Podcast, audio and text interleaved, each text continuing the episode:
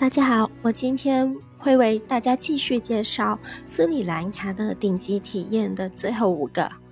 第十五个，霍顿平原与世界尽头，荒蛮狂风四啸，就是斯里兰卡山区高海拔地区的霍顿平原。在这被热带植被覆盖、蔚蓝海洋环绕的国家。出现这样一个山区里的平原，却是意外之喜。霍顿平原颇受游客青睐。若在黎明时分徒步穿过这广袤荒原，你需要把自己包暖和一点。这是斯里兰卡最令人乐在其中的徒步旅途之一。到半程，穿过迷雾，世界尽头照现眼前。在此，你似乎能俯瞰大半个国家。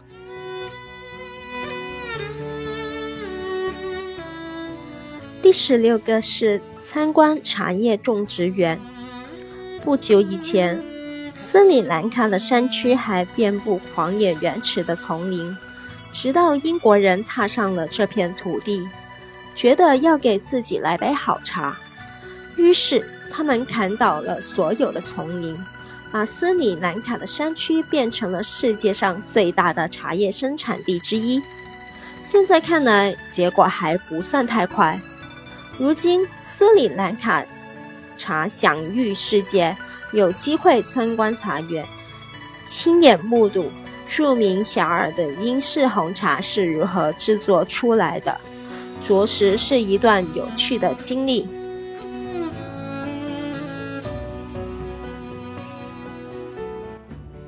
第十七个是贾夫纳与曾被发现的北方。在贾夫纳，一切看起来都不同，特别是语言，像机关枪似的泰米尔语和音调平缓的僧伽罗语完全不同。这里的美食也和斯里兰卡其他地方不同，菜肴调味显著，当季的花。食物中常伴有声名远扬的芒果，这里甚至连光线也与别处相异，色泽独特，反射出贾夫纳郊外沉深沉的花园绿。贾夫纳是独一无二的，从高耸华丽的印度教寺庙，到身披五颜六色沙利服、骑着自行车的女士。所有的所有，都会让你沉醉在这里的神奇魅力中。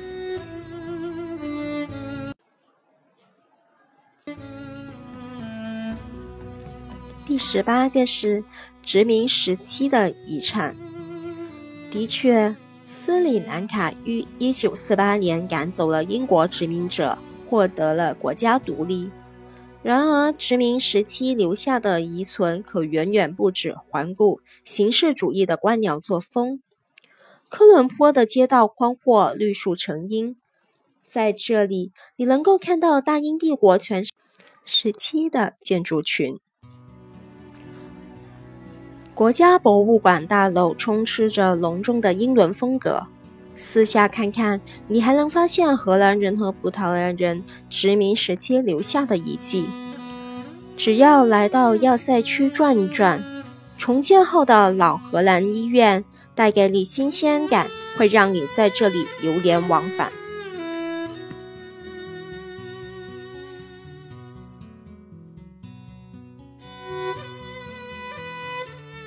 第十九个是。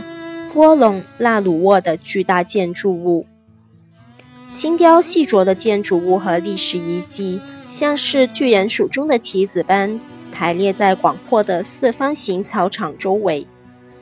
这些建筑物平易近人，向游客们展示着几千年前的王国中心是何模样。四处可见的标牌上写满了关于这些建筑的信息。不过，也许你会发现，由于这些建筑实在是过于摄人心魄，让你难以挪开视线，更没工夫去关注那些信息了。日落或日出时，你会看到这些古迹沐浴在玫瑰色的浪漫光晕里。最后一个就是在科伦坡购物，这是科伦坡的神奇魅力之一。没错，你是对的，就是重情血拼。不是说你会买一堆东西让三轮车队超载，而是说你会享受这次的购物经历。当世界上许多地方全力打造大型现代化购物中心时，科伦坡位于贝塔的集市。仍充斥着满天飞的商品和折扣，以及还算可以忍受的混乱无序。如果你喜欢稍微潮一些的东西，科伦坡也能满足你的愿望。这里有越来越多的出售精选潮货和时装的小店。